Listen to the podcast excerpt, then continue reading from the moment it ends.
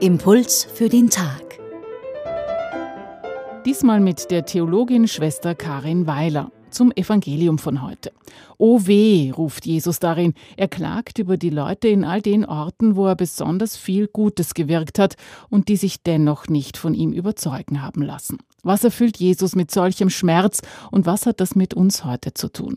Schwester Karin Weiler? Manchmal bin ich von Freunden eingeladen und ich weiß, dass es mir eigentlich auch gut tun würde, hinzugehen. Aber ich gehe dann doch nicht hin. Zu viel zu tun, zu bequem. Anderes erscheint mir wichtiger. Da gibt es Dinge, kleine Änderungen in meinen Lebensgewohnheiten, von denen ich weiß, dass sie gesund wären, mir gut tun würden, die zu mehr Leben führen würden. Trotzdem ist mir eine Änderung manchmal lange nicht möglich.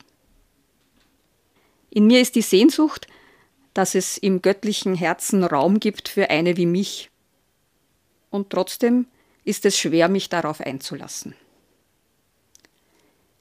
Die Sehnsucht Gottes ist der lebendige Mensch, sagt Augustinus.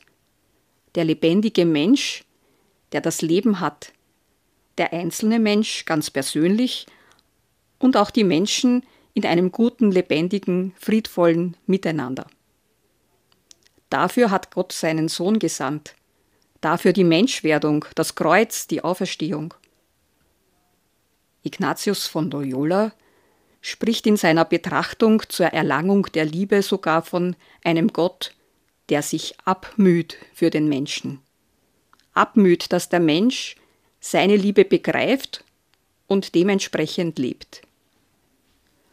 Oft schon habe ich mir vorgestellt, wie es diesem ganz für den Menschen schlagenden Herzen Gottes wohl gehen muss beim Anblick unserer Welt, beim Mitansehen müssen, dass wir, wieder besseres Wissen, nicht so handeln, wie wir könnten und wie es gut wäre für uns selbst und auch für andere.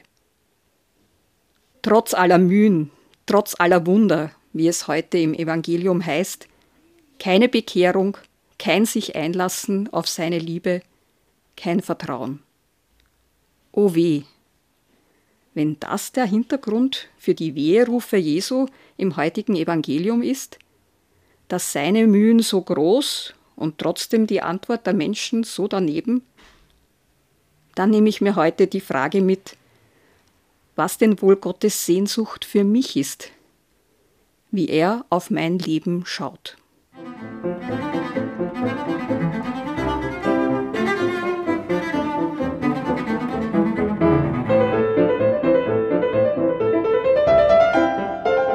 Impuls für den Tag. Das war Schwester Karin Weiler, Theologin und Supervisorin. Sie ist Bereichsleiterin für Werte, sozialpastorale Dienste und Ehrenamt in der CS Caritas Sozialis.